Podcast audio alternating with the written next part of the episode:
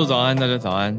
好，早安，大家早安，欢迎大家来到今天八月三十号星期三的全球串联早安新闻。大家早，早，今天是中元节哦，对耶。哎，我昨天就在路上看到有一些人已经开始，不是呃店家啦，不是不是个人，比较多是店家在拜。那我就在查，我想说，哎，昨天不是十四吗？中元节是十五啊。哦我就查到，原来是四的子时就是大概白天的十一点左右就可以开始了。哦，这个是让各路好兄弟嗯有东西吃，是这个吗？对啊，算是一个用什么词比较饗宴吗？或者是 好文雅，嗯、应该说。外交关系，嗯，做好关系，嗯，对对对，八月十五中元，农农历七月十五啦，农历七月十五中元节，可以说是礼民互助吗？也可以吧，也可以，好，打好关系，里民互助。那今天也是嗯开学日，然后我昨天就看到，因为我在注意那个台风的消息，然后我就发现说，台湾今天开学日碰到第一个。今天算是强台吗？台风，嗯，就刚好两件事情都撞在一起，然后又是中元节，所以蛮特别的。今天，对，而且我今天还要去一个学校开学的演讲。哎呦呦呦呦呦！而且不是在不是在北部哦，要去高雄，远远的，有一段路。嗯，嗯，所以其实昨天一直很密切的关注。对啊，然后我看了一下气象，没有停班停课，嗯、可是风速直接是平常的十倍。对啊，嗯，今天的影响最剧烈的时间应该是在傍晚到晚上的时候。如果是以北部地区来讲的话，嗯、我看到了，因为我们今天原本呢，我想请我的团队吃个饭，就是毕竟他们平常处理我的日程啊，然后妆发啊，然后各种各式各样的，然后工作上面会面对的小小事情，然后跟他们聊，嗯、那就是真的也很想要有一个感谢祭。然后，但是那个同事他就提醒我说，今天晚上中元。对，就是气息有点微妙。我就是说、嗯、啊，那再加上那个台风的消息，综合评断下来，我们就改一个时间。嗯，这样对啊。所以今天大家，如果你晚上还会在外面啊，然后或者一整天来，也不要到晚上，我们特别注意一下今天台风的状况。嗯，对啊。那开学日，我觉得很多爸爸妈妈都特别开心，也算是跟大家说一声恭喜嘛。因为我们的听友当中，应该当爸妈的比比当。诶，好像很难讲。当然要开学的小孩的多，对吧？当爸妈的应该比较多哟。对啊，你看我们从每次专题讨论亲子啊，甚至是呃儿少教育的那个回响程度，嗯嗯，对啊。所以我昨天还看到看到谁啊？有一些朋友就在贴什么“终于要开学”，嗯，非常开心的 消息。但是爸妈的暑假回来了，这样吗？嗯，爸妈小孩暑假放完了，爸妈暑假回归。我好多朋友就是在嗯、呃，小孩出生的前两年，根本是不夸张，就是人间蒸发。我如果要看他们，我就就直接拿着东西去按他们家门铃，这个就是我唯一可以看得到他们的方式。找得到他们的方式。对对对，一定在里面，我知道的。然后那两年之后，我就可能比如说开始脱音、育音，甚至开始上学的时候，我就发现他们有比较恢复。哦，我那天还碰到一个超级强人妈妈，嗯、她生了两个小孩，二宝妈，然后她一直想要嗯国外念 MBA，然后她是在第一胎，她已经知道整个流程之后呢，她。也是很很很很想要好好教育小孩嘛。那他知道整个流程之后，他就做了一个选择。他第二胎的时候，他就把整个流程交给他呃保姆，然后让他知让那个保姆知道他在意的所有事情。然后他空闲的时间，他就早上送那个大儿子去幼稚园之后，他就去图书馆念 GMAT，就是准备考试，就是准备考试。我整个听了我吓爆，我就觉得天哪，这是什么一个逼死人的节奏？然后重点是。就是她也还是你知道各种啊脸蛋身材，然后气 质，然后陪老公出席，然后各式各样没有一项少的。我就觉得天哪，我真的要跟这种人多多在一起，就是让他们提醒我自己，真的，你看时间压缩是可以这样的，就是 极端，对，很惊人，对啊，提醒我自己，你看这种人也是能活的，嗯。超人有超人，超人超人，然后做了一个选择，就是找帮手，然后做他真的想做的事情。这样，我觉得看了应该很励志啦，可是同时也不能每天看，因为每天看到这样的朋友，就会觉得自己太弱。我会觉得这脸听得一阵红，你知道，就是一阵一阵红起来，这样哦。这也是自我要求路线啊。我的话可能就是说啊，算了。哎呦，好，来来来，我们我们来整理今天的四大题。好耶，来精准时间。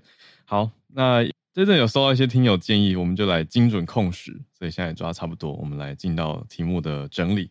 今天的四个题目，第一题是 Facebook 或者说 Meta 的母公司嘛，所宣布的一个消息，有一个报告，在这个报告里面注意到网络行动，而且是来自中国的大网络行动，所以 Meta 的决定就是删掉七千七百多个账号，而且他们还定义了一个概念，叫做 Spamouflage，就是 camouflage 这个伪装或者你说哎保护色的伪装运动、伪装工作。他用了 spam，就是垃圾讯息，好，来组合字变成一个垃圾讯息伪装。那第二个消息，第二个选题则是中国出了一个新版的地图。那现在的一个关键事件就是 G20 即将要登场了嘛，二十国集团的峰会。但是在这个地图里面，怎么刚好在这个时间有点尴尬？因为地图里面画出来的区分，把跟印度有争议的省份还有地区。纳到中国的版图里面，可是大家就在看说，哎，G20 快要开了，这样中国跟印度不是很尴尬吗？印度也已经有一些回应了。好，那第三题则是俄罗斯，普丁他十月安排要去访中国，要出席中国的一带一路论坛。这个接着也是最近我们在讲说，普丁不是在国际上被通缉吗？国际刑事法院正在通缉他，所以他现在是通缉状态中。公开的要出席十月的时候去中国，这样子通缉令会不会有效呢？还是说还是畅行无阻呢？最后一题则是一个研究发现到空气污染的危害好像比烟酒更严重，嗯，特别在南亚亚洲的南部会出现蛮严重的影响，可能会落差到五岁以上的平均寿命这样子的冲击。好，那我们就先从 Meta 这个大外宣的锁定开始吧，Spamouflage。而且跟台湾很有关系，那这也让我一直想到我们才刚刚结束的每一季度的主题讲座。我们这次呢讲的是资讯战、认知作战，然后我们就问说，到底认知作战现在嗯资讯战的形式有什么？那可见不是只有我们在关心这个问题而已。Meta 呢有一个全球事务威胁，特别去判断这种威胁型的，而且是情报事务的主管，他就有说，Meta 自己内部出了一个报告，认为说现在当今此时此刻，我们的文明世界上面有一个范围最广而且产量最多的认知作战的行动。这个行动呢，都是有同一个组织发起的。Meta 在做什么呢？过去他们花了很大的力气去证明说，这些所有的。账号跟贴文都是由同一个组织它串联，嗯、而且特别针对像台湾、美国、澳洲、英国、日本发动的华语的受众。嗯、那这个是这个行动做什么呢？他特别去写跟中国、跟新疆有关的贴文，同时呢，嗯，有一点负面的手法或。阴谋的手法在描写美国或西方世界的事物。那 Meta 发现这件事情，然后就暗中调查，然后确认他们全部属于同一个组织的行动之后呢，一口气删掉了七千七百个账号，然后还有 Instagram 十五个账号。听起来有一点点少，对不对？如果说你都是当今世界最大的认知作战行动，但是因为很难知道说，哎，这可能是认知作战账号，但是你要怎么确认说他们全部都是出自于？呃，同一个组织，而且有证据说这个就是认知作战，这个比较难。但是不论怎么样，这个也是目前就是 Meta 脸书的母公司到现在为止最大规模的删除账号行动。嗯，对，他们自己也在报告里面写到说，这是他们自己大规模的取缔啊。嗯嗯，那对啊，的确，如果用大概念来说，他们的基数这么的广，你说，哎，这里面删了七千七百个，你说如果是机器人好了。嗯，好像还好。那听到 Instagram 十五个，更会觉得啊，有那么多奇怪的这些大军在 Instagram 上面，怎么都没有去删到？可是我后来又换一个角度想，如果七千七百个账号特别去扰扰乱，都都聚焦台湾好了，嗯，那也是很很闹场诶，而且影响也是很大。你记不记得在季度讲座中中，我听到的一个金句就是，其实台湾每次选举都是深蓝跟深绿很难被撼动嘛，因为可能自己的信念或信仰，嗯，两边很稳固了。边，嗯嗯嗯，中间的选民，你只要改变他百分之五或百分之七的中间的选民，那其实整个大选其实就是可以被撼动的，一直其实以来都是这个样子。嗯，不过比想象中的比例更少哎，需要需要调整的，需要影响的比例。想象中还要小，嗯嗯嗯嗯嗯，对啊，对啊，所以七千七百个，对，那我觉得好巧不巧嘛，或者说完全刚好吻合。我们在讲座的时候问铺马老师的，还有铺马老师他提到的点，嗯、就是哎、欸，如果你说中国要做认知作战好了，嗯，好，那他会怎么做？这这个目前这个报告里面呈现的两大方向啊，第一个就是讲中国的好嘛，嗯、那第二个就是讲西方。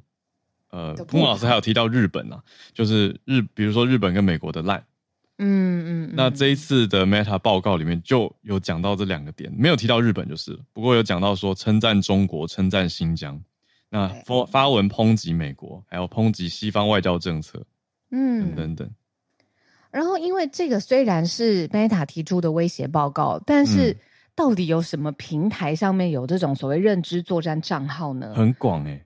很多诶、欸，包括我们不用不用再多问一句了，就是抖音嘛，TikTok，那还有 Google 的母公司 Alphabet 旗下的 YouTube，YouTube 上面是不是有诶有经过意识包装的嗯、认知作战账号呢？我们在看影片的时候可以停下来想一想，确认一下他为什么要这样子讲？那他讲背后的目的有可能是什么？那还有 Twitter，就是现在改名为 X 的这个平台。对啊，可是我们刚刚这几个讲下来也才个位数而已。但是他们的报告里面说，这个 Spamouflage 横跨了五十多个社群平台，所以表示还有更多是平常我们可能很少讨论或是没有在讲的。对，没错。嗯，那他是去做了一些联动的研究吧？那他们经过判定以后，认为这些在偷偷宣传中国并批评西方，嗯，所以就删掉了。可是还有讲到一个细节，就是说，那这一些。行动的成效如何？嗯，呃，当然你不知道实际到底影响到大家内心多深嘛。嗯，可是如果光看网络上的数据的话，是说这些贴文这次的互动比较少，嗯，而且底下留言的人也有一些人会去指出说，哎，他他们资讯里面不对的地方。嗯，嗯对啊，所以以表面来看会觉得，哦，这好像不是一个成功的 spam flush，但是真的被改变的内心认知，那个是潜移默化的东西。对，也不能，我觉得不能完全直接说这个 spam flow 是完全成功阻拦跟没有效果的。但对啊，得做，真的得做。嗯、但你倒是真的是，我最近一直在想象，我我我那时候讨论跟你讨论，就是它的穿透力嘛，到底谁可以被穿透？有的时候我又觉得它像是一个放在一片棉花上面。嗯、我们小时候不是都种过那叫什么绿豆？对。就是带回家会种那些植物，绿豆慢慢长大。对对啊，让它有光照啊，慢慢发芽。对，我觉得有的时候认知作战是整个一个过程，就像是我们小时候做过的那个自然实验，让它一直一直长大。但是那个一个账号，它真的就很像是一个放在棉花上面的种子。嗯，嗯对啊。所以该去掉还是要去掉。对，该去掉还是要去掉。不是会突然觉得，嗯，绿豆还蛮可爱的，但这个总是比较糟糕一点。嗯，嗯第一题好，那第二题来讲，呃，在外交上面蛮明确的一个很尴尬，因为你说刚刚那个，也许还会有一些人，呃，你说抗辩好了，或者是觉得啊，Meta 现在才终于要做一些事情，呃，也许说认为 Meta 特别针对特定的。单位、国家等等等，也许还有人有有为此哦。不过现在我们如果看中国新的地图，他们就刚好在这个时间发布了一个新的地图。在 G20 峰会即将举行之前，发布了什么呢？这是一个中国自然资源部，他做了一个很长的名字了，我就不念了。嗯嗯、国家版图意识宣传周，在上面呢，呃、反正就是出了一个简称过了 新的地图。对。新版的地图纳入了台湾，还有现在不只是呃一个国家，是多个国家，南海诸岛全部划成中国的领土，甚至是在外交台面上，中国跟印度的关系，诶，时好时不好，但在这一次完全怎么说不留情面，在一个非常有争议的地方叫做阿鲁纳查省，还有阿克塞钦地区，这些目前都是存在争议，到底是因为边界嘛，到底是谁的？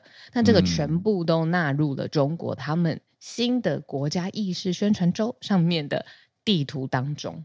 嗯，印度的媒体怎么看这件事？印度有媒体在抓时间轴，嗯、他们认为说，哎，明明。习近平在南非，我们说金砖会议嘛，金砖峰会上 BRICS，、嗯、那当然 C 跟 I 会见面，中国跟印度见面了，所以明明有见到莫迪，可是还在这个时间点发了地图。那接下来即将要在即的又是 G20 的峰会，嗯，所以以印度媒体的角度偏向是认为说印中关系还是可能没有明显的改善，所以他们用这个去反推说金砖会议上可能没有明显的进展。他们这样子的概念啦，就认为说中国还是在地图上面占了印度的便宜。你觉得这个连结度怎么样啊？就是嗯，的确在外交的层次上面还有很多中印努力的空间。嗯、可是单看一个地图嗯的划分，嗯、你觉得可以反映现在的中印关系吗？可以吧？就是我觉得可以，我也觉得可以。你看，像是像是刚刚一边报一边讲说台湾也画在里面。我们突然都有一种，嗯，哦，对，好啊，吧都跟你说，都给你，都给你，就是长久以来中共都是这样画嘛。对，我不说了，我不说了，你画你的地图。但你但但你说实质上呢？嗯，对不对？对啊，对啊，就是他没有管辖权，但是却在地图上面要占这个便宜。这有没有对？又有没有一点想说说？就是小时候，嗯，如果大家问你说你家有几个多少钱？假设，然后大家自己写下来，我就算只有一百块，然后我也故意写很多个零，然后零还写的歪歪斜斜的，因为我写下来，我心里也舒服一点。有没有像这种感觉？可是你没有，你这样你那样写一堆零，你没有侵占到别人的资源啊。哦，对耶。可是哦，画地图的当下也不会有。也不会侵占，但他只是画地图当下有点爽。不行不行，不一样。哦，不一样不一样。两个都是不实的事情，但是一个是侵害到别人的名声，一个是自己碰轰。对啊，不同不同，不太一样，不太一样。对啊，所以你看，不止印度是媒体，印度连官方都有很多强烈的谴责跟回应。嗯、那他们也讲得很明白，印度外交部的部长就直接说，中国这样做已经是。陈年旧习，这种做法，对啊，就是不是什么第一次了。可是他说把他国领土纳入自己的地图，就是我们刚刚说的碰红嘛。嗯，但是外交，哎、欸，印度外交部当然就很强烈的回应说，已经透过外交管道跟中国表达强烈的抗议。嗯嗯嗯，哎、欸，你看我刚才聊天室有一个讲法说的很好、欸，哎，是挺有流的。他说不懂亚洲事务的人呢，看这个地图其实是很有用的，就是。针对这些不懂亚洲事务的人去做宣传，甚至是一种认知作战吧，啊、对吧？他不太知道这个争议嘛？你说南海到底啊，越南怎么想的？啊，中国怎么想的？不太知道的话，那一看地图，哇，这个形状是这样子。久而久之，潜移默化，那个绿豆又长成了不知道是一个什么斜绿豆。嗯嗯嗯嗯，对啊，因为的确刚刚讲到这个中国的官方计划，嗯、名字里面就有国家版图意识宣传的概念在里面，嗯、所以这的确是他的。呃，摆明的目的之一啦。嗯嗯嗯嗯嗯。那中方我还没有看到很明确的回应，目前都比较看到是印度方提出了抗议。嗯嗯嗯嗯。好，我们就接着第三题吧。长叹一口气。第三题呢？第三题又哎、欸、又刚好跟中控有关系，不过主角这次是普丁。就像刚刚开题的时候讲，现在国际刑事法院正在通缉他、欸。嗯，就说他是犯战争罪嘛，因为乌俄战争的关系，所以对他有发出了逮捕令。那他在这个令发出之后，第一次的公开出访行程。国际逮捕令的理由到底是什么呢？说普京这个人强制迁移乌克兰的孩童到俄罗斯参参战，那这个呢就是战争罪，这是国际刑事法院发出逮捕令的原因。好，那这是今年三月发生的嘛？那十月如果普丁本人他要真的出席，等于是呃到新德里来出席这个 G20 集会的峰会，到底这个效令逮捕令有没有可能生效？因为全世界都在看嘛。那他现在做了一个决定呢，他就是告知印度的总理莫迪，因为这次是印度坐庄，就是他是做主人，然后告诉他说他不会亲自出席了，他不会到这个国际的场合上面来亮相这个 G20 的峰会了。那这个也很像我们平常，我不知道在人际关系或者是你知道跟工作上面说，哎，我没有办法做到什么什么的时候，对方说，嗯，嗯，我表示能理解。这件事情呢，也是这个媒体上面写说，哎，印度的总理他说，哎，也能理解，而且感谢俄罗斯在这一次呃印度作为 G20 轮值主席的期间，嗯、呃，提出了很多很多的倡议，所以这件事情也被就是现在做庄做东的主人东印度做东东道主。哦，对，东道主，谢谢你。对，印度他也接受了，所以他也没有，就是嗯，好像很很很，觉得你怎么答应我的事情？对啊，你看现在不出席，那俄罗斯这么重要，你怎么也没有就是替代方案啊或什么的？他不是这个方向的。但这样一串起来，对印度就说我不能去，那为什么中国的接下来的一带一路论坛就可以？好，现在各方媒体当然很关注接下来普丁他十月到底。实质的出席状态嘛，那也在各个角度去关注俄国政府的做法。那俄国的政府对外有发言，比如说克里姆林宫的发言人，我觉得他讲的就蛮小心的。他就说各个层级都在协调当中，包括领导人的交流，就是普丁会见谁、跟谁会面，在什么时间点、多久。他说接下来才会公布。嗯，可是现在尴尬就是。荷兰海牙的国际刑事法院 （ICC） 现在是很明白的，有发出这个逮捕令。那，嗯，他如果是出席在缔约国，就是国际刑事法院的缔约国，就要逮捕。嗯、但是因为中国不是缔约国，原来，所以他也概念上没有义务要逮捕普丁。原来如此，嗯。历史上面，至少我的印象当中，我历史不是特别好。如果我错了，可以嗯、呃、补充，然后或者是让我们大家知道更多。就是有这种被国际刑事法院通缉的总理，在外交峰会上面被缔约国逮捕的吗？应该不会让这种事发生吧？我一直说，本来知道就不会去了。对，是不是就是现在普丁在做的事？对，看起来是。我还想到的是，以前没有那么流行视讯会议的时候，你不能去就不能去。但是像金砖峰会，它还可以视讯参加，这算是一个漏洞吗？这算是一个漏洞，以前没有 想到。对，所以看来十月中的时候，呃，十月还没有讲十月何时哦，就十月会去有这个“一带一路”的论坛。嗯，那就看接下来中俄之间的互动。好，那我们最后一个整理题是一项研究，讲的是。空气污染比烟酒更伤害健康啊！嗯，而且说，如果空污的威胁持续在全球的重灾区，就是南亚这个地方持续恶化的话，每个人预期的寿命会减少硬生生少五年呢。这个数字一出来就有点还好，待会马上就要接 SMC 找科学了。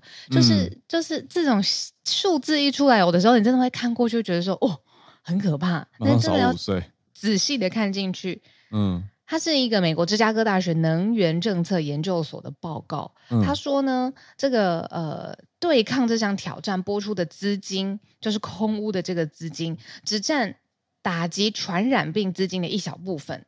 OK，意思是有点不够吗？嗯，有点不够。嗯，然后他就说，这是由能源政策报告提出的这个空气品质寿命指数，嗯，Air Quality Life Index，说其实空气当中的细微粒子的空污是目前公卫领域的最大威胁。细微粒子，嗯嗯嗯，那就是类似 PM 二点五，对啊，嗯、这种，嗯，然后产生的原因，比如说汽车或工业的废气排放，或者是野火，像是我们最近一直在讨论的这个，啊、嗯。嗯可是特别聚焦在南亚，嗯，对啊，对，因为说这里是空气污染的重灾区。嗯，重灾区。然后我觉得这一份报告最特别的事情是，他把空屋跟人的预期寿命这件事情的连结做起来了。嗯、就是说，空屋的严重性如果持续的恶化，他去推测说人对人的实质寿命影响是什么。反过来，他也举了一个正面的例子，他说在美国有推行一个叫“清净空气法”，不是清净空气机哦，是一个法案，一个立法行动。嗯嗯、说呢，把这个污染程度降低。他可以实证的看到美国人预期寿命延长了，嗯嗯，所以他就是一直在做这个寿命跟空污的对连接，他一直去 link 两件事情。嗯嗯嗯嗯。我们讲南亚哪些国家？以这个报告来讲，的确是在讲 PM 二点五比较严重的，用卫星去侦测，有看到孟加拉、印度、尼泊尔跟巴基斯坦这四个是最严重的国家。嗯，然后他们就去反推说，哎，像美国，刚刚小鹿讲到这个 Clean Air Act。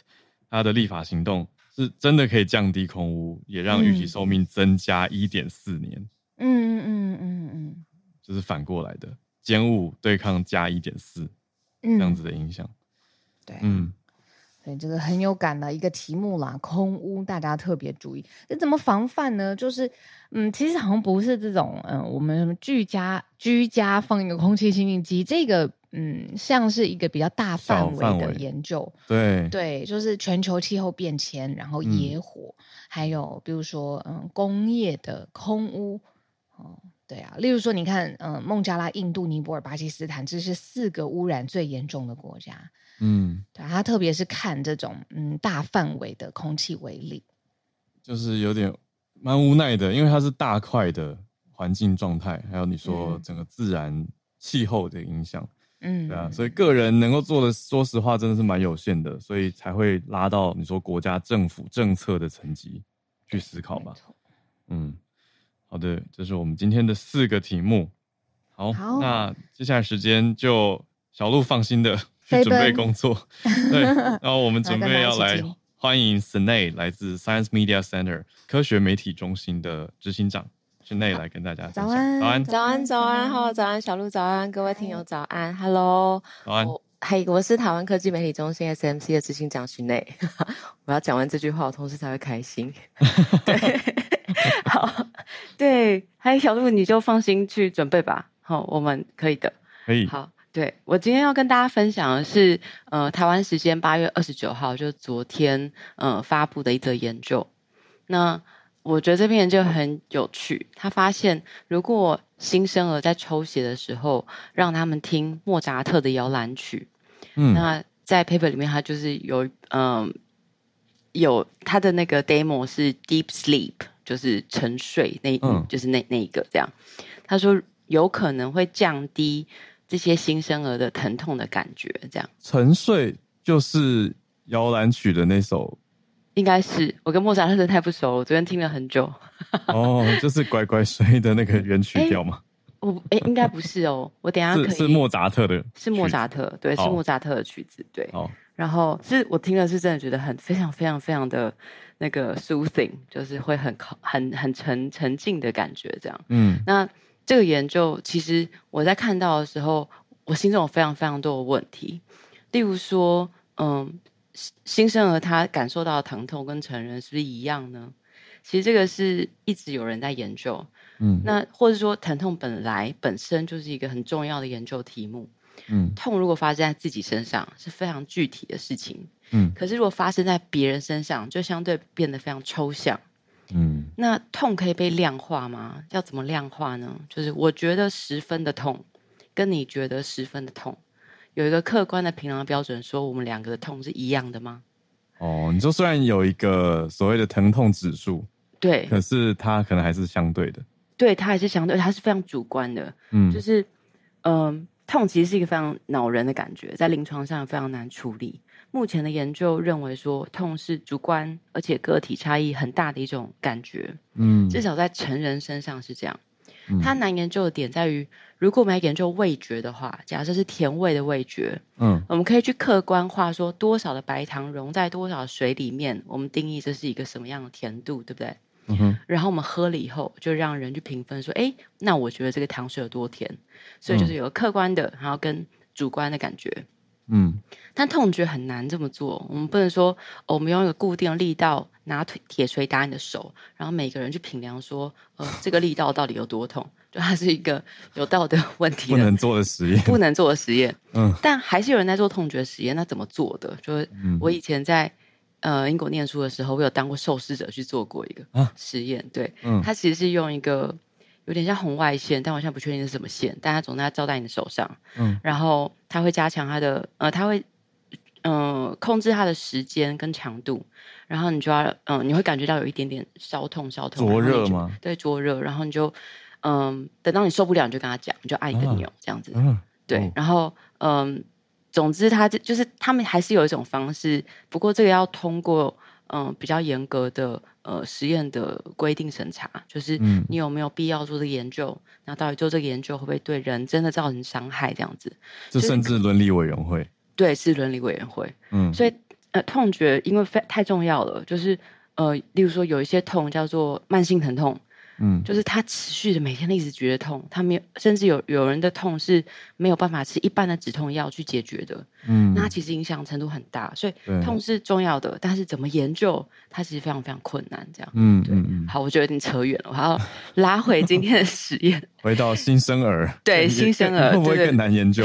没错，就是新生儿痛觉跟成人痛觉其实是不一样的研究领域。嗯，小婴儿感觉的痛跟成人一样吗？刚一开始的时候，大家会认为说，小婴儿的神经都其实还在发展当中，所以有可能小婴儿感觉到的痛觉跟成人痛觉是不一样的，他们可能比较不敏感。但是你又不能叫新生儿为自己的痛觉来评分，对不对？打一针，然后问大家说，你觉得现在有几分？他是因为新生儿没有办法用口语表达，所以他跟成人相比，他又多了一层难度。嗯，后来有研究发现说，新生儿就是做大脑的呃影像扫描的话，就会发现大脑呃新生儿的大脑对痛觉的反应跟成人引起的反应的那个网络其实非常非常类似。嗯，也就是说，他们其实感觉到至少在生理上看到那个痛，跟成人感觉到痛的时候那个表现是非常像的。嗯嗯。那接下来就是其实没有证据说明新生儿比较不痛。嗯。那如果是这样的话，就更重要的是，那有什么方法可以降低新生儿痛觉呢？因为新生儿其实一出生的时候，有可能要做一些，例如说很多抽血都在那时候发生的，嗯，甚至有一些很紧急的手术在那个时候发生的。如果要做这些处置的话，嗯，新生儿感觉到痛觉以及怎么让他们不要那么痛，我们可以用什么样的方法跟甚至是药，这些都是嗯。呃要特别小心的，因为新生儿就很小一个个，很小一个嘛，嗯、对。嗯嗯。那所以这个研究它其实就是在嗯，希望能够做这样的实验。如果那到底怎么做啊？嗯、对，好，他找了一百多位新生儿跟母亲来参与实验，总共分两组。然后因为新生儿他们要做一个常规，在美国的纽约州要做一些常规的采检，会在他们的足跟，嗯、就是脚后跟来抽血。嗯那抽血的时候呢，有一组就给他们听莫扎特的摇篮曲，嗯，然后一组没有，就正常抽血作业。那有听音乐那组是在抽血前二十分钟就开始听，嗯，抽的时候也听，一直听到抽完的五分钟内，他们都一直在听那个音乐，嗯。那这两组新新生儿在抽血的时候呢，都有一个实验人员，他去记录新生儿的反应。嗯，那他们记录方式是采用一个很标准的评分系统，例如说他们会去评估呃看见的，这个记录人员看见的，他们觉得哭泣的强度，嗯，有时间哭了多久，面部是什么表情，呼吸有没有很很快，或是这些，那有没有什么肢体动作，激动程度这些，总共有七个指标。那有趣的是，这些评分人员是没有办法真的听到婴儿的哭声。他们是戴着一个抗噪的隔音的耳机，然后里面在放不同音乐。嗯，因为他们不能知道到底这一他现在正在记录的婴儿是有听莫扎特还是没有听莫扎特。哦，如果他知道他有听的话，他可能就预期说，哦，他可能会哭的比较小力一点。嗯，所以他在观察的时候，他可能就会有一个预期效应。嗯，所以这些实验人员都戴着耳机去记录。那他们记录之后就去做分析。这两组婴儿，他们在嗯疼呃抽血完之后，他们的反应有没有差别？嗯，那他们做了一个结论，就其实看到蛮显著的差异，就是听音乐的这一组新生儿，他们呃比较没有哭的这么可怕，然后他们也比较早的就停止哭泣啊，还 真的有用。对，对，那所以研究者在研究者在这里做了一个结论说。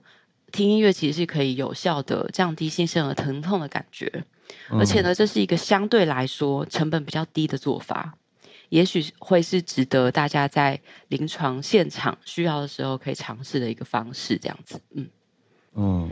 但这里的问题就是，我们用这样的方式就可以真的知道说新生儿比较不痛嘛？他毕竟没有告诉你嘛，对不对？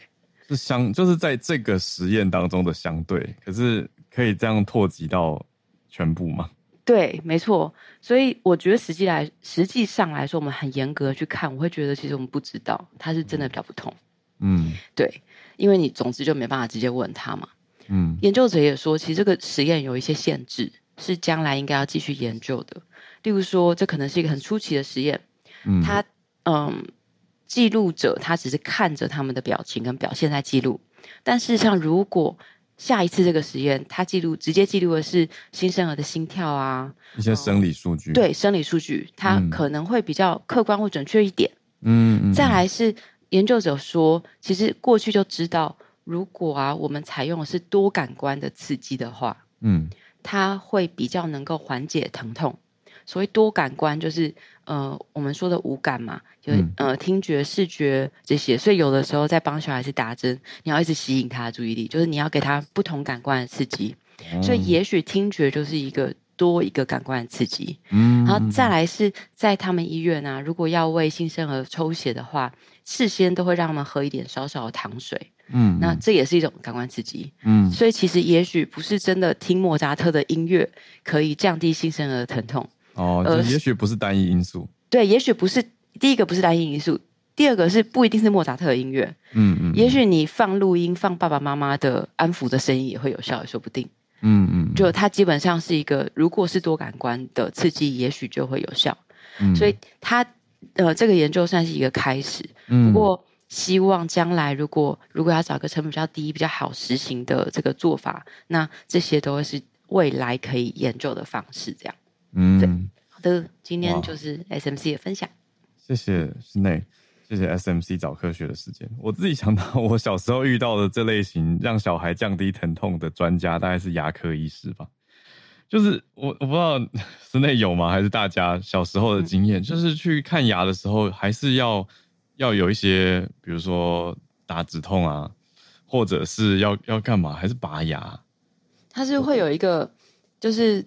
我记我记得没错的话，会有一个冰的东西。我我曾经有过这个冰的东西。哦，你遇过冰的？对，冰它会冰你脸颊另外一边这样子。哇，我没遇过冰的，我觉得这也是一种。对，我觉得也蛮有效，就是你的注意力会一直在那个。对，主要是分散注意力。对对对对对对对对对，它好像可以蛮有效的，让我不要不要这么这么。或者是我们长大以后，每次要抽血的时候，都会被要求要深吸一口气。嗯 对，就会我们就会关注在自己呼吸上啊，然后那个针就已经扎入了。扎入，但我觉得呼吸一口气有可能是有帮助诶，稳定就是不要一直动，他怕你搓下去以后，然后才吸那口气，哦，他就会歪掉，所以他就会让你说先吸口气，然后就让你稳定这样。嗯，对。但我觉得这大家提到这个注意力，也许也是有趣的事情，就是痛跟注意力感觉跟注意力其实是连在一起的事情。嗯，如果今天我们觉得很痛，然后我们一直去关注那个很痛的感觉，对，我们就会越来越痛，有可能。对，然后对，或是很痒，大家有没有那种很痒的时候？如果一直去抓它，一直抓它，然后你一直觉得它很痒，他一直觉得很烦躁，它就越来越痒。但所以，但有可能就是你做了一点别的事情后，哎，你没有再注意它，可能就没那么痒了。就是感觉跟注意力有的时候是大脑在在。对，这你想，但我同同意。对，他有时候说不定他真的，因为大脑如果真的是真的是大脑的话，它的回路也许很相近，或者他们在同一个回路里面，他的确有可能互相影响。所以这个呃，转移注意力毅力是一种说法，但是另外一个研可能的研究问题是，那注意力跟痛觉或者其他的感官的感觉的关联性是什么呢？嗯，对，这是。我我自己会觉得这也是一个有趣的问题啦。有啊，很有趣啊，因为像刚刚听完你分享这个研究以后，就会觉得，哎，可以做很多后续的延伸，对，就以这个研究为基础，然后再去改变一些变因嘛，对，就可以比较。没错没错，谢谢室内今天 SFC 早科学的时间。好，那我们接下来是今天的全球串联时间，我们就欢迎所有的听友，如果有一些关注的消息想要跟大家分享的话，可以利用这个时间上来。好。看到我们的东京听友翠翠今天一样有准备消息，特别来跟大家分享。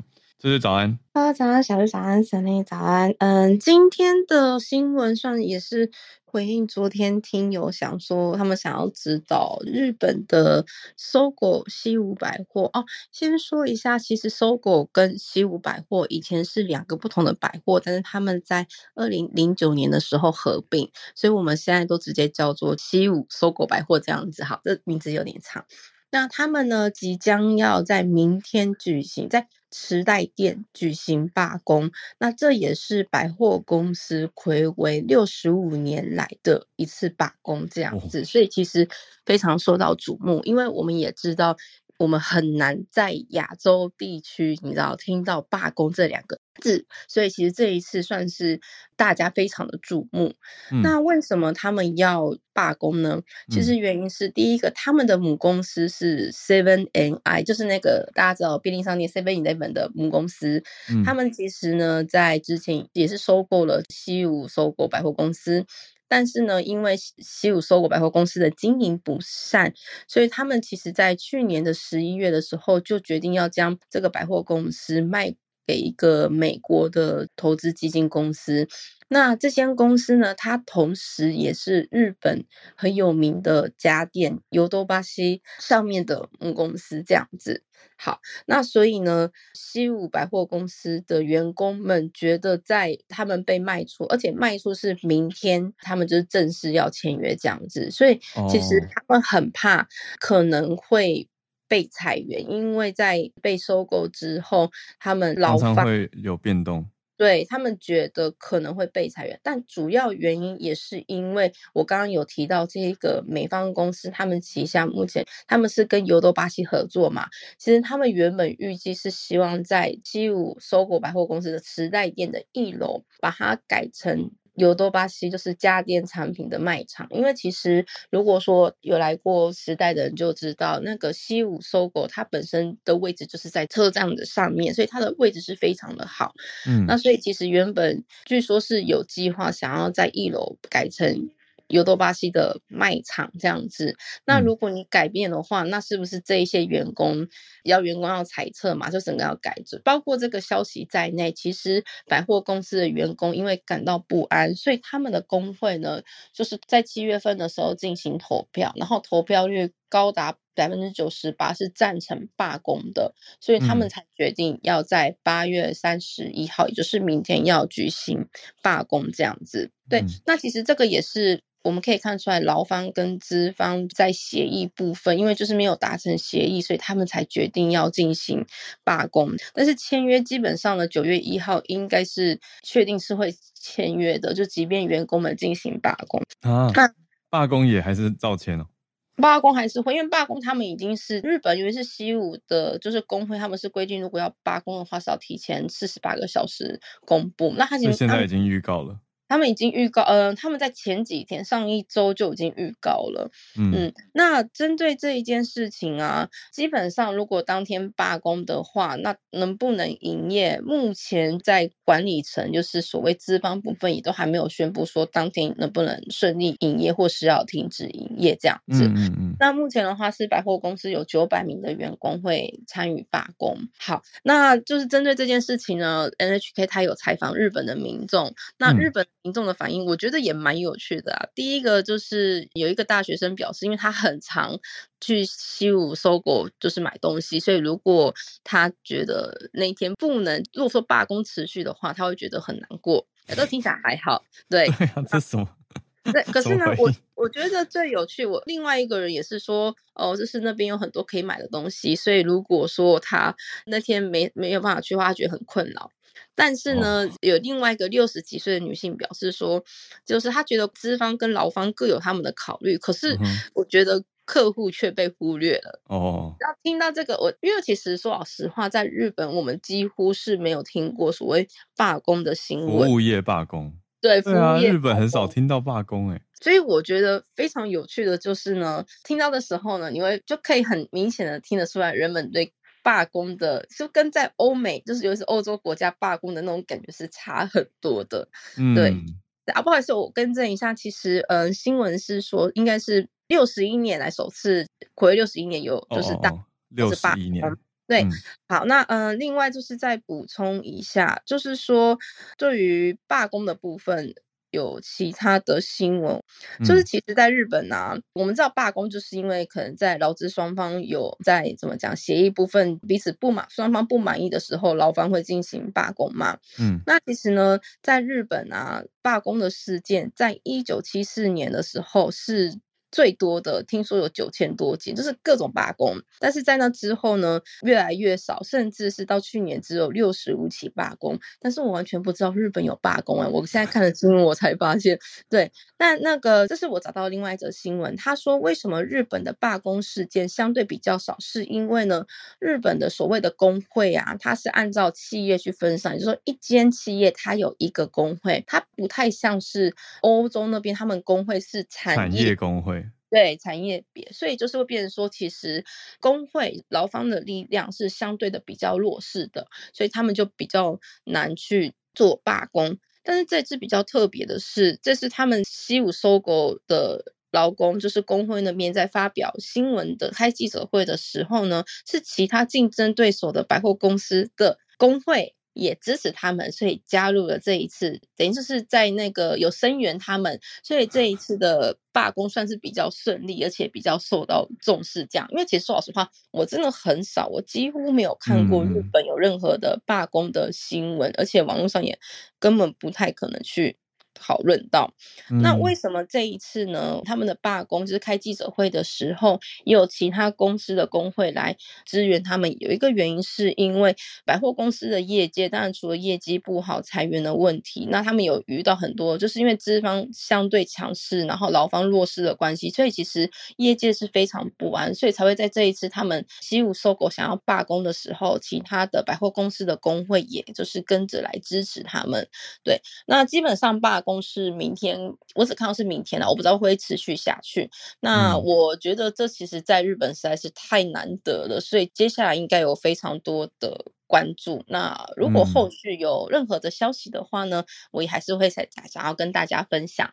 那顺便提醒，如果这几天有听友要来那个东京，尤其是去时代玩的话，可能注意一下，因为罢工的话，可能交通的部分，因为其实说老实话，我真的不知道日本的罢工他们会是一个什么样的规模，是不是路上的交通会不会有没有什么阻塞之类的啊？应该是不会暴动啊，因为日本很难。但是如果说你想要去池袋购物或是要、嗯做什么的话，还是稍微注意一下附近的情况，因为可能交通真的电车，我也不知道会不会误点。对，可能大家就是注意一下，但是应该不会像欧洲这么的嗯亢奋这样子。好，那就是我的分享，谢谢。嗯，谢谢翠翠。我觉得对啊，谢谢翠翠把整个脉络连出来让大家听，还有做一个相对的对比。因为对啊，你说他这个罢工是不是很难得？是，可是他可不可以解读为一种警讯？好像就要继续。观察下去，因为既然这么的罕见，那会不会是因为代表说，嗯，我觉得好像不会解读成劳权意识抬头，而比较像是劳方的权益受到了比较大的冲击，而且这个冲击是大于一般普遍业界的程度，所以才会到罢工这样子比较算对日本来说，我觉得蛮激烈的行动吧。嗯，对而且就像你说的，跟欧美的气氛是很不一样的，然后民间的反应也很不一样。对，而且我我不知道，嗯、呃，因为我知道欧洲很常罢工，但是我没有去注 意到一件事情是，你知道，这是日本在罢工的时候呢，他们也是开记者会说，很不好意思造成各位顾客还有那个厂商的困扰，就是他们是就是还是蛮以客为尊的感觉。对。那嗯，然后这一件罢工这件事情呢、我也是新闻，他有另外讲说，其实因为罢工的话呢，是不给薪水的资方，那可能有些例子是劳方会给薪水，那另外还有像是在这些百货公司进驻的品牌方的员工，基本上他们不属于百货公司的。工会，因为其实很多都是那个什么品牌方，他们自己派员工嘛，所以基本上他们应该是不会参与罢工。但是倒过来，因为如果说百货公司的员工们罢工的话，那他们会影响到行政啊。对，就是说他们这些品牌方的员工可能也没办法上班，因为就就就是受影响。嗯，对，但是他们可能还是没有办法拿到薪水。虽然说这个在新闻上没有这么的发烧，可是的确这个又是另外一个问题。嗯，延伸的问题。谢谢翠翠，所以这一题还蛮可以再继续追的。而且翠翠自己的工作也是在一个百货里面，所以我觉得应该蛮有感觉的，所以会继续，应该会继续追吧。谢谢翠翠。好，我们把握时间，今天最后的连线时间来跟我们北加州的经济学家 Charles 老师连线。老师早安。Hello，浩尔早安，小鹿早安。对，就是跟大家来啊，就是啊，呃，这个啊，报道一则新闻，就是我们这个小镇啊，我们住在这个 Davis 这个大学城这个小镇，那最近有一个呃事情，就是竟然闹上了这个全国的新闻。那他们就是在上个礼拜的时候有一个呃保守这这边的这个市立图书馆有一件事情，有一个活动，就是借这个图书馆在办，然后这个活动叫做“女孩公平与安全运动论坛”。那它主要是在讨论说，主要是呃跨性别人士参与这个女性运动，然后算是啊、呃、比较像保守派的这个啊、呃、这个组织的一个运动。那这个那 一般来讲，在大学城就是通常是比较自由，比较。呃，比较左嘛，所以说当场就是也有很多人就是准备去踢馆那种感觉，就准备来闹场。Oh. 那当场一开始气氛就蛮呃蛮就是蛮紧张的。那再加上这个图书馆馆员呢，就是在。现场就是他们就一直一直在警告他们说，你要你只要任何脱序的行为，他就可以啊、呃，就是把你把你关闭这个事件关闭。然后他一开始的时候有一个前大学足球的这个运动员啊、呃，这个 Sophia Laurie，然后他就在介绍他论坛，然后他就在介绍自己过去的一个呃，就是踢足球的一个啊，他他他就讲到说呃，就是呃。他自己在呃，他过去十岁的时候踢足球的时候，那现在的呃女孩子可能在他这个年纪的时候，可能这个经验就很不一样。他还讲到说，就是有一些呃，如果说是男性，他说生理男如果参加这个女性的这个运动队的时候，啊，对这个女孩子这个情感和心理因素的影响，那发生这样的事情，这个然后就讲到这边，在才开开刚开始讲而已，然后这个图书馆员呢，就是呃就开始。开始纠正他，他说你是在 misgendering，就是说主要是表示说你你说这些跨性别的呃女性人是男生。是是生理男，你称，那后，后来这个女这个 Sophia 她就是说哦，她是在指他们的 biological 指的是他们生理的这个部分，嗯、然后这个图书馆员就是有点像是呃现在比较很多人就在讲说用 misgendering 这个字就像 weaponize，就是你用这个字你可以纠正任何人，就是说、嗯、像一个武器一样。对，像武器一样，就是要要阻止他说这些呃，就是我不认同你的话，然后就是、嗯、就是说，我现在要把这个这个这个这个呃这个活动来取消。那结果后来就是这个活动就是在这个图书馆员的这个呃要求下就取消了。结果后来当场当然就是呃这个组织这个办活动这个组织他们有律师，他们说这个是宪法修正案第一修正案的这个自由言论权，你不能够呃不能够 shut us down，你不能够取消这个活动。那图书馆员就是很。很这个 非常的强硬，就说你我就是要把你 shut down。那结果后来就是、嗯、呃，从过去从上个礼拜开始到现在，就是有连续有三次啊、呃，这个图书馆就受到炸弹的威胁，然后就是炸 email，然后警察哇，直升机都是飞的。然后我儿子的高中又在旁边，所以他们上课上一半就是被要求 shelter in place，就是在待在教室里面不要出来这样子，就是也是也是有闹得有点闹得有点紧张，然后闹到这个这个全国的新闻都看到这个新闻那。从这个事情其实可以看到，就是一个一个文化战争吧，就是说，嗯，就是一个嗯两边的这个越来越极化，那就是一边认为说就是。这种呃跨性别的人，他他就是呃，如果说他认定自己是女性，那就是女性，他他就可以有任参参加任何的这种女性的运动。那另外一边认为说，你明明是生理男，那你来参加女性的，那当然就是有你这个生理的这个呃优势。所以说，在这样子相持不下，那在这个就有点像在这个事件上就是爆开这样子。嗯，那后来就是有些人就访问这个法学一些法律的一些专家，那这些法律专家认为说，这个图书馆员其实不应该呃其实是违法的，因为。它是一个公共势力的图书馆，是一个公共场合。那公共场合你不能够 censoring，你不能够呃，就是审查他的言论，因为这个任何人的这个呃言论，只要不呃破坏当当这个他的规则跟秩序，他的这个言论是要被保护的。所以就是认为说，这个图书馆员其实是有点就是呃越界的。那基本上就是 跟大家来很很 很快的讲一下，就是最近我们这个小镇不常有新不常有这个国这个全国的新闻一一闹就是 这样子，好像这个有点呃有点紧张的事情。不过呃希望这赶快落幕吧，对，赶快快的。哎，老师，我好奇，就是那现在他们有在等任何的裁决或判决吗？啊，如果说这个啊主主办机构他们要告这个图书馆员，或者告这个呃呃 David 市政府的话，他们就是可以用这个呃，他们律师说 they have a case，就是说认为他们的证据其实蛮充足的。那在这个啊这个 Sophia Laurie 他的自己的呃就是推推特账号 X 账号上面，她都有就当场的一个情况。其实她当场她其实就是还是在自述说她过去小时候的一个学足球的一个经历，那就被这个图书馆就是还蛮蛮感觉是蛮蛮横的这样子阻止的，所以说也就造成对造成就是很多人就觉得说，就比较保守的势力就认为说，你看就是你们这种 左派的，就是他们过度激动，对，就是在连我的，就是连我这样子一个没有啊，一个就是我这样的言论，你都要审查，都要拒绝，那这个就是一个就是对我们的压迫，侵害言论自由，真的。对，就很多人看到这个影片就很激动。